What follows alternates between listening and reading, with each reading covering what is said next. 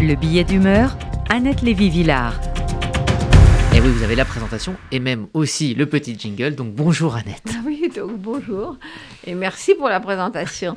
Alors, euh, Rudy, euh, comme vous le savez, on est à la radio, donc on n'a pas vu les images de la célèbre actrice iranienne Taraneh Ali Dosti, je ne sais pas si je prononce bien, qui est sortie hier de la prison de Téhéran après trois semaines de détention. Alors, j'ai décrit, elle a les cheveux lâchés, un immense sourire, elle fait lever de la victoire, elle a un bouquet de fleurs dans les bras, elle n'est pas sur les marches du Festival de Cannes, mais devant les murs de la prison d'Evin, où sont enfermés les prisonniers politiques, où l'on torture, euh, où l'on aussi condamne à mort, comme on l'a vu ces dernières semaines. C'est après la pendaison d'un jeune manifestant, Moshe Shikari, que l'actrice avait partagé son indignation sur son compte Instagram, où elle est suivie par 8 millions de personnes. Le pouvoir l'avait arrêté et accusé de diffuser de fausses informations et d'incitation au chaos. Une lettre signée par 500 personnalités du monde du cinéma a exigé sa libération et apparemment avec un certain effet.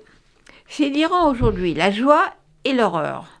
Depuis le 16 septembre, depuis que la mort de Masha Amini, tuée pour avoir mal mis son voile et laissé voir quelques boucles de cheveux, a provoqué un mouvement de révolte contre la République islamique, les mollahs, la police des mœurs, la dictature patriarcale. On a vu la joie de jeunes femmes chantant et dansant dans la rue, cheveux au vent, brûlant leurs voiles, faisant tomber les interdits, détruisant les séparations entre filles et garçons dans les lycées et les facs. Femmes, vie, liberté, hurlent-elles, et elles entraînent les hommes dans leur révolte.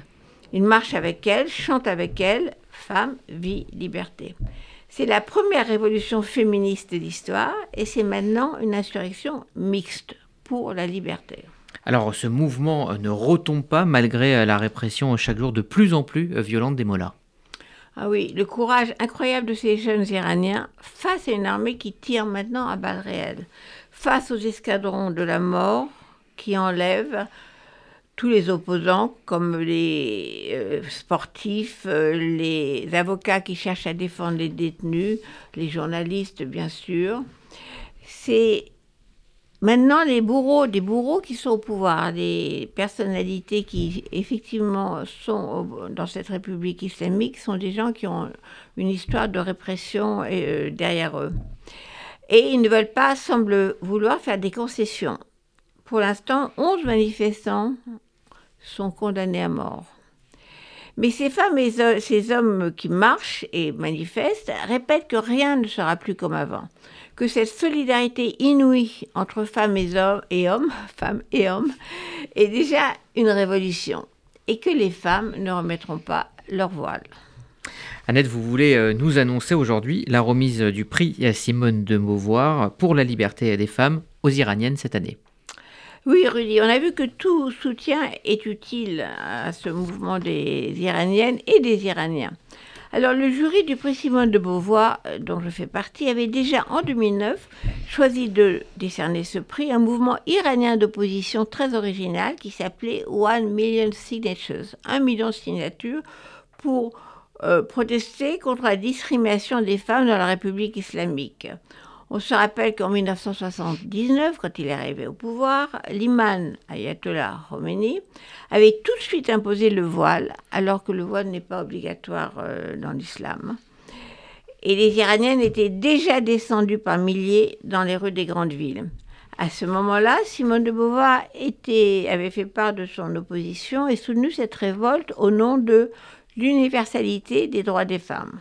Aujourd'hui, cette révolte est devenue pardon, une révolution existentielle. Lundi, le prix au nom de Simone de Beauvoir est donc décerné aux femmes iraniennes et à la mémoire de Macha Amini. Et je cite Cette année, le cri de révolte des femmes, repris par des dizaines de milliers de manifestantes et manifestants, femmes, vie, liberté, est l'hymne d'une révolution féministe devenue révolution existentielle la bataille de toute une génération iranienne pour le droit à la liberté dans un pays sans liberté.